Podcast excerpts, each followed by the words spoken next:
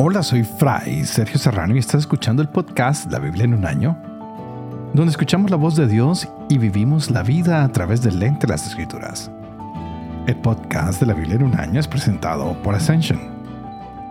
Usando la cronología de la Biblia de Great Adventure, leeremos desde Génesis hasta Apocalipsis, descubriendo cómo se desarrolla la historia de la salvación y cómo encajamos en esa historia hoy. Llegamos al segundo libro de Reyes, capítulos 13 y 14 que estaremos leyendo el día de hoy, Amós 7 y 9 y el Salmo 124, pero quisiera empezar la reflexión de una manera diferente el día de hoy. Hemos visto cómo Jehú reinó en Israel, cómo siguió el ejemplo de Jeroboam, su padre, y no encontramos grandes sorpresas en ellos en frente a su reinado. Ellos creen que entre más pecan hay más emoción, hay más interés, como que eso quita el aburrimiento, pero realmente el pecado es aburridor.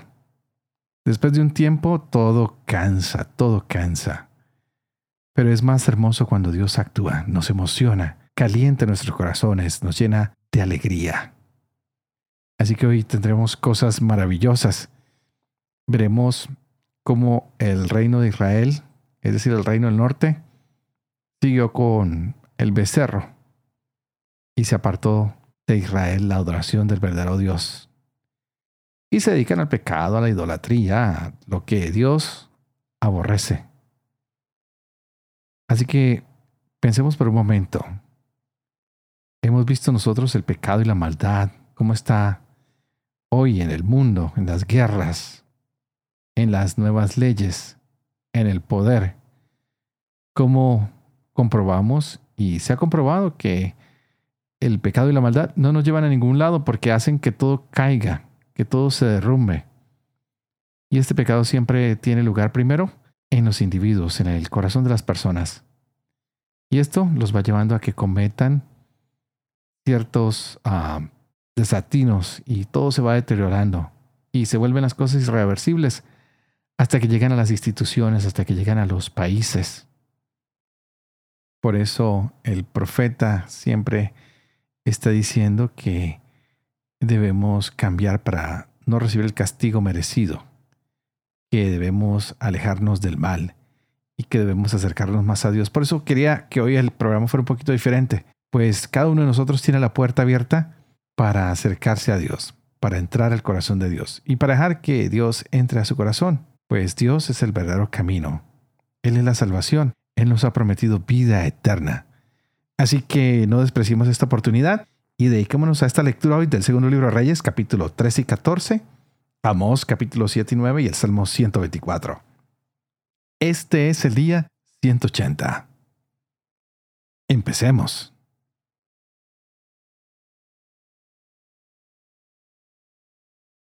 Segundo Reyes Capítulo 13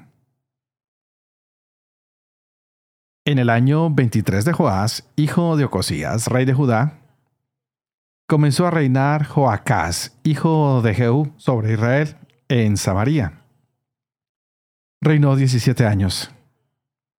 Hizo lo malo a los ojos de Yahvé y siguió los pecados de Jeroboam, hijo de Nebat hizo cometer a Israel sin retractarse de ellos. Yahvé descargó su ira contra los israelitas y los entregó durante aquel tiempo en manos de Hazael, rey de Aram, y de Ben-Hadad, hijo de Hazael. Pero Joacás suplicó a Yahvé que lo escuchó, pues había visto la represión con la que el rey de Aram tiranizaba a Israel. Yahvé concedió entonces a Israel un libertador que lo sacó de la opresión de Aram. Los israelitas habitaron en sus casas como antes. Sin embargo, no se retractaron de los pecados que Jeroboam había hecho cometer a Israel. Persistieron en ellos e incluso la estela permaneció erigida en Samaria. En realidad, Joacás se quedó con un ejército de solo 50 jinetes, 10 carros y 10.000 infantes. pues el rey de Aram había hecho perecer a los demás y los había pisado como polvo bajo sus pies. El resto de los hechos de Joacás, todo cuanto hizo y sus éxitos militares, ¿no está escrito en el libro de los anales de los reyes de Israel? Joacás reposó con sus antepasados y lo enterraron en Samaria. Joás, su hijo, reinó en su lugar en el año 37 de Joás. Rey de Judá comenzó a reinar Joás, hijo de Joacás, sobre Israel, en Samaria. Reinó 16 años. Hizo lo malo a los ojos de Yahvé. No se retractó de ninguno de los pecados que Jeroboam, hijo de Nebat, hizo cometer a Israel, sino que persistió en ellos. El resto de los hechos de Joás, todo cuanto hizo, sus éxitos militares y guerras contra Masías, rey de Judá, ¿no está escrito en el libro de los anales de los reyes de Israel? Joás reposó con sus antepasados y Jeroboam ocupó su trono. Joás fue enterrado en Samaria junto a los reyes de Israel. Eliseo cayó enfermo de la enfermedad de que había de morir. Joás, rey de Israel, bajó para verlo y lloró por él diciendo, Padre mío, Padre mío, carros y caballería de Israel. Eliseo le dijo, toma un arco y flechas. Y él tomó un arco y flechas. Dijo al rey de Israel, pon tu mano sobre el arco. Él puso su mano y Eliseo puso la suya sobre las manos del rey y dijo, abre la ventana que mira a oriente. Él la abrió Eliseo dijo, dispara. Y disparó. Eliseo dijo, flecha de victoria Yahvé, flecha de victoria contra Aram. Derrotarás por completo a Aram en Afek. Añadió luego, toma las flechas. Él las tomó y Eliseo dijo al rey de Israel, golpea hacia tierra. Él golpeó tres veces, pero se detuvo. El hombre de Dios se irritó entonces con él y le dijo, si hubieras golpeado cinco o seis veces, entonces habrías derrotado por completo a Aram. Pero ahora derrotarás a Aram solo tres veces. Eliseo murió y lo enterraron. Bandas de moabitas penetraban en el país al inicio de cada año. En una ocasión estaban unos enterrando un hombre y al avistar la banda lo arrojaron en la tumba de Eliseo y huyeron. El hombre entró en contacto con los huesos de Eliseo, cobró vida y se puso en pie. Hazael, rey de Aram, había oprimido a Israel durante toda la vida de Joacás. Pero Yahvé tuvo piedad y se compadeció de ellos. Se volvió hacia ellos en atención a su alianza con Abraham, Isaac y Jacob, y no quiso aniquilarlos ni rechazarlos lejos de su rostro. Hazael, rey de Aram, murió, y Ben Hadad, su hijo, reinó en su lugar. Joás, hijo de Joacás, recuperó del dominio de Ben Hadad, hijo de Hazael, las ciudades que había tomado por las armas a Joacás, su padre. Joás lo derrotó tres veces y recobró las ciudades de Israel. En el año segundo de Joás, hijo de Joacás, rey de Israel, comenzó a reinar Amasías, hijo de Joás, rey de Judá. Tenía 25 años cuando comenzó a reinar y reinó 29 años en Jerusalén. Su madre se llamaba Joadán de Jerusalén. Hizo lo recto a los ojos de Yahvé, pero no como su padre David. Actuó exactamente como su padre Joás. Sin embargo, los altosanos no desaparecieron el pueblo seguía ofreciendo sacrificios y quemando incienso en los altos sanos. Cuando el reino estuvo afianzado en sus manos, mató a los servidores que habían matado al rey su padre, pero no ejecutó a los hijos de los asesinos en conformidad con lo escrito en el libro de la doctrina de Moisés, donde Yahvé dio una orden diciendo, los padres no serán ajusticiados por causa de los hijos. Los hijos no serán ajusticiados a causa de los padres, sino que cada uno será ajusticiado por su propio pecado. Fue él quien derrotó a los edomitas, diez mil hombres en el Valle de la Sal, y quien conquistó Sela en el curso de la guerra. Le puso el nombre de Yoctel, conservado hasta el día de hoy. Entonces Amasías envió mensajeros a Joás, hijo de Joacás, hijo de Jehú, rey de Israel, diciendo, Ponte en marcha, que nos veamos las caras en la guerra. Joás, rey de Israel, envió respuesta a Amasías, rey de Judá. El cardo del Líbano mandó a decir al cedro del Líbano, Dame tu hija por esposa de mi hijo.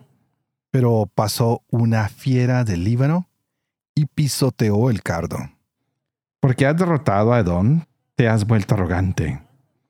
Puedes jactarte de tu gloria, pero quédate en tu casa. ¿Por qué provocar un desastre y un fracaso arrastrando contigo a Judá? Pero Amasías no le hizo caso. Joás, rey de Israel, emprendió la marcha y se enfrentaron él y Amasías, rey de Judá, en Bet-Semes de Judá. Judá cayó derrotado ante Israel y cada uno huyó a su casa. Joás, rey de Israel, hizo prisionero en Bet-Semes a Amasías, rey de Judá, hijo de Joás, hijo de Ocosías, y lo condujo a Jerusalén. Abrió una brecha de cuatrocientos codos en la muralla de Jerusalén, desde la puerta de Efraín hasta la puerta del ángulo. Tomó todo el oro y la plata y todos los objetos que se encontraban en el templo de Yahvé y en los tesoros del palacio real, así como rehenes. Se volvió luego a Samaria.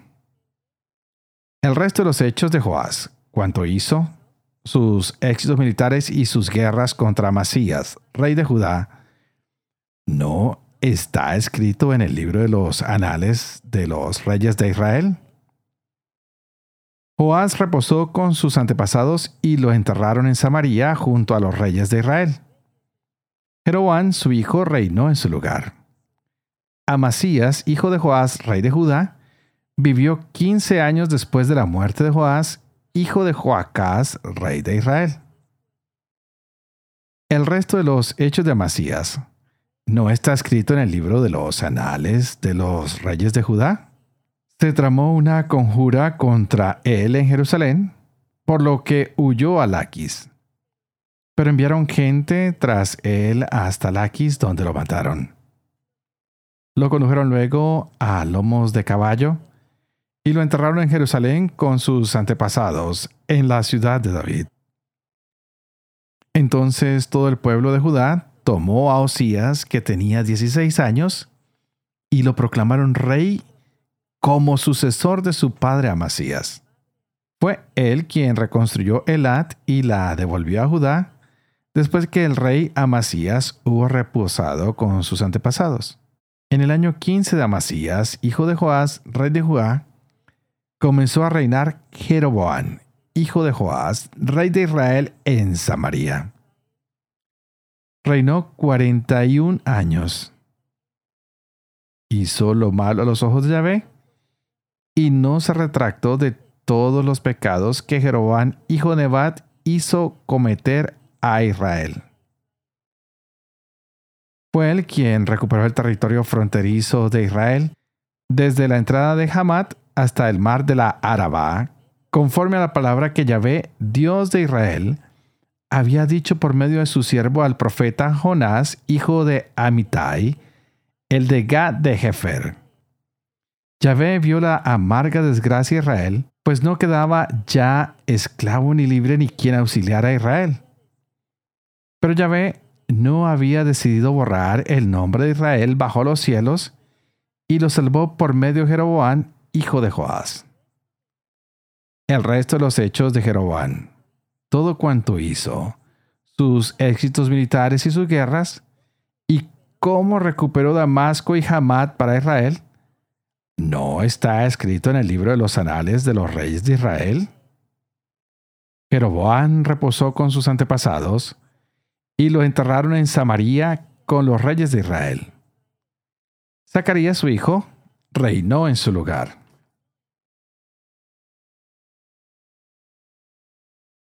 Amos capítulo 7 Esto me hizo ver el Señor Yahvé. He aquí que él formaba langostas cuando empieza a crecer el forraje, el forraje que sale después de la siega del rey. Y cuando acababan de devorar la hierba de la tierra, dije, Perdona por favor, Señor Yahvé. ¿Cómo va a resistir Jacob que es tan pequeño? Se arrepintió Yahvé de ello. No sucederá, dijo Yahvé. Esto me hizo ver el Señor Yahvé. He aquí que el Señor Yahvé convocaba al juicio por el fuego. Este devoró el gran abismo y devoró la campiña. Y dije, Señor Yahvé, cesa por favor. ¿Cómo va a resistir Jacob que es tan pequeño? Se arrepintió Yahvé de ello. Tampoco esto sucederá, dijo el Señor Yahvé. Esto me hizo ver el Señor Yahvé. Estaba aplicando a una pared una plomada que tenía en la mano. Y me dijo Yahvé, ¿qué ves, Amos?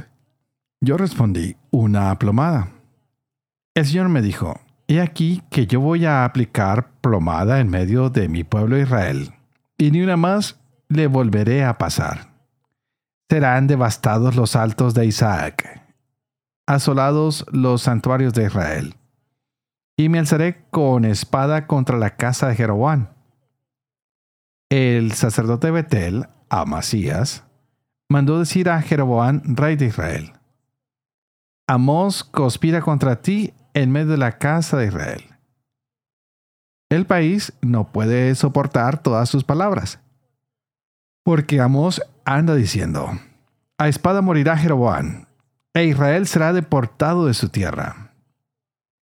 Amasías dijo a Amos, Vete vidente, huye al país de Judá, come allí tu pan y profetiza allí. Pero en Betel no sigas profetizando, porque es el santuario real y la casa del reino. Respondió Amos y dijo a Amasías, yo no soy profeta, ni soy hijo de profeta. Yo soy vaquero y picador de sicómoros. Pero Yahvé me tomó de detrás del rebaño y Yahvé me dijo, Ve y profetiza a mi pueblo Israel. Y ahora escucha la palabra de Yahvé. Tú dices, no profetices contra Israel, no vaticines contra la casa de Isaac. Por eso así dice Yahvé. Tu mujer se prostituirá en la ciudad. Tus hijos y tus hijas caerán a espada. Tu tierra será repartida a cordel. Tú mismo morirás en tierra impura, e Israel será deportado de su tierra. Esto me hizo ver el Señor Yahvé, una canasta de fruta madura, y me dijo, ¿Qué ves, Amos? Yo respondí, una canasta de fruta madura. Y Yahvé me dijo, ha llegado la madurez para mi pueblo Israel. Ni una más le volveré a pasar. Los cantos de palacio serán lamentos aquel día, oráculo del Señor Yahvé. Muchos serán los cadáveres, se arrojarán por todas partes. Silencio. Escuchen esto los que pisotean al pobre y quieren suprimir a los humildes de la tierra diciendo, ¿cuándo pasará el novilunio para poder vender el grano? ¿Y el sábado para dar salida al trigo? ¿Para achicar la medida y aumentar el peso? Falsificando balanzas de fraude para comprar por dinero a los débiles y al pobre por un par de sandalias para vender hasta el salvado del grano? Ha jurado Yahvé por el orgullo de Jacob. Jamás he de olvidar todas sus obras. No se estremecerá por ello la tierra y hará duelo todo el que en ella habita. Subirá toda entera como el Nilo, se encrespará y bajará como el Nilo de Egipto. Sucederá aquel día, oráculo del Señor Yahvé, que yo haré ponerse el sol a mediodía y en plena luz del día. Cubriré la tierra de tinieblas. Convertiré la fiesta de ustedes en lamento y en elegía todas sus canciones. Pondré en todos los lomos saco y tonsura en todas las cabezas. La transformaré en lamento por el Hijo único y su final como día de amargura. He aquí que vienen días, oráculo del Señor Yahvé, en que yo mandaré hambre a la tierra. No hambre de pan ni sed de agua, sino de oír la palabra de Yahvé. Entonces vagarán de mar a mar andarán errantes de norte a levante. Pero no la encontrarán. Aquel día desfallecerán de sed las muchachas hermosas y los jóvenes. Los que juran por el pecado de Samaria, los que dicen, vive tu Dios Dan, y viva el camino de Berseba. Esos caerán para no alzarse más Vi al Señor en pie junto al altar y dijo, Sacude el capitel. Y que se desplomen los umbrales. Haz los trizas en la cabeza de todos ellos y mataré a espada a los que queden. No huirá dentro de ellos un solo fugitivo, ni un evadido escapará. Si fuerzan la entrada del Seol, de allí los agarrará mi mano. Si suben hasta el cielo, de allí los haré bajar. Si se esconden en la cumbre del Carmelo, allí los buscaré y los agarraré. Si se ocultan a mis ojos en el fondo del mar, allí mismo ordenaré a la serpiente que los muerda. Si van al cautiverio delante de sus enemigos, allí ordenaré a la espada que los mate. Pondré en ellos mis ojos para mal y no para bien. El Señor Yahvé Sebaot el que toca la tierra y ella se derrite, y hacen duelo todos sus habitantes. Se eleva toda entera como el Nilo y baja como el Nilo de Egipto. El que edifica en los cielos sus altas moradas y asienta su bóveda en la tierra. El que reúne las aguas de la mar y las derrama sobre la superficie de la tierra. Yahvé es su nombre. ¿No son ustedes para mí como hijos de Cusitas? ¿O hijos de Israel? Oráculo de Yahvé. ¿No hice subir a Israel del país de Egipto? Como a los filisteos de Caftor y a los arameos de Kir. He aquí que los ojos del Señor Yahvé están sobre el reino pecador. Voy a exterminarlo de la superficie de la tierra, aunque no exterminaré del todo a la casa de Jacob oráculo de Yahvé. Pues he aquí que yo doy orden de zarandear a la casa de Israel entre todas las naciones, como se zarandea con la criba sin que ni un grano caiga en tierra. A espada morirán todos los pecadores de mi pueblo, esos que dicen, no se acercará, no nos alcanzará la desgracia. Aquel día Levantaré la cabaña ruinosa de David, repararé sus brechas y restauraré sus ruinas. La reconstruiré como en los días de antaño, para que posean los que quedan de Edom y todas las naciones sobre las que se ha invocado mi nombre. Oráculo Yahvé, el que hace esto. He aquí que vienen días, oráculo de Yahvé, en que el arador empalmará con el segador, y el que pisa la uva con el sembrador. Destilarán vino los montes y todas las colinas se derretirán. Entonces haré volver a los deportados de mi pueblo Israel. Reconstruirán las ciudades devastadas y habitarán en ellas. Plantarán viñas y beberán su vino. cultivarán huertas y comerán sus frutos. Yo los plantaré en su tierra y no serán arrancados nunca más de la tierra que les di. Dice Yahvé tu Dios.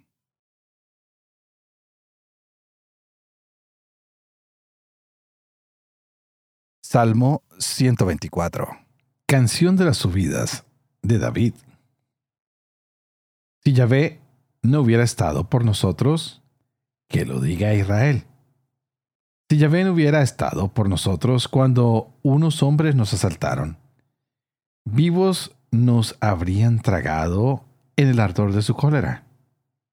Las aguas nos habrían arrollado, un torrente nos habría anegado nos habría llegado al cuello el agua en su vorágine. Bendito Yahvé que no nos hizo presa de sus dientes. Nuestra vida escapó como un pájaro del lazo del cazador. El lazo se rompió, nosotros escapamos. Nuestra ayuda es el nombre de Yahvé, que hizo el cielo y la tierra. Padre de amor y misericordia, tú que haces elocuente la lengua de los niños, educa también la mía, e infunde en mis labios la gracia de tu bendición. Padre, Hijo y Espíritu Santo. Y a ti te pido que por favor ores conmigo para que el Espíritu Santo abra nuestra mente y nuestro corazón y podamos gozarnos de esta palabra que Dios nos regala hoy para nuestra vida. Este libro de Reyes definitivamente que es muy interesante. Nos están mostrando el reino del norte, el reino del sur, lo que está pasando, la maldad que engendra Israel, el reino del norte, donde se adoran becerros de oro, donde se olvidan de venerar al verdadero Dios. Y en la lectura de hoy vemos que muere el profeta Eliseo. Él ha significado mucho para Israel, para el reino del norte, lo cual fue todo lo contrario con Elías. ¿Qué hace Eliseo? Es una gran ayuda para los reyes. Es un hombre que ahora se enferma y que el mismo rey va a visitarlo. Y Eliseo no acepta que lo estén elogiando tanto. No, no, dice, mire, yo simplemente soy un hombre que estaba detrás de los rebaños e hice lo que Dios me pidió. Mientras tanto, el rey está tratando de ganar su complacencia. Pero, aunque el profeta le dice qué hacer con el arco y las flechas, este hombre no hace caso completamente. Y podríamos pensar nosotros igual, ¿cuántas veces nosotros no hacemos completamente lo que Dios nos pide y no llevamos a buen término muchos de nuestros proyectos? ¿Qué es lo que nos desanima a veces a cumplir este deseo de Dios? ¿Qué es lo que nos interrumpe? Porque a veces cortamos todo, porque a veces nos olvidamos de los esfuerzos primeros que hemos hecho. Y se nos olvida que la voluntad de Dios es que hagamos lo que tenemos que hacer y que no tengamos miedo. No podemos ser débiles ante la fe. No podemos vivir de romanticismos, de momentos que simplemente esperamos que sean todos buenos. A veces hay momentos difíciles y es por eso que en esta lectura se nos muestra cómo los reyes, los profetas, el mismo pueblo tienen que luchar, tienen que perseverar, tienen que aumentar su fe, tienen que tener siempre esa expectativa que con Yahvé a su lado hay victoria, hay bendición, que todo se puede encontrar cuando ponemos nuestras manos y nuestra confianza en el Señor. Así que hoy volvamos a poner nuestra confianza en Él. Y digámosle a ese Dios bondadoso que nos ayude en este proceso que llevamos de la Biblia en un año, a ustedes y a mí, para que tanto ustedes como yo podamos vivir con fe esto que hemos leído, lo que yo les comparto, para que puedan enseñar siempre la verdad Y sobre todo, claro que sí, yo también pueda cumplir lo que he enseñado. Y que la bendición de Dios Toporoso, que es Padre, Hijo y Espíritu Santo, descienda sobre cada uno de ustedes y los acompañe siempre. Que Dios los bendiga.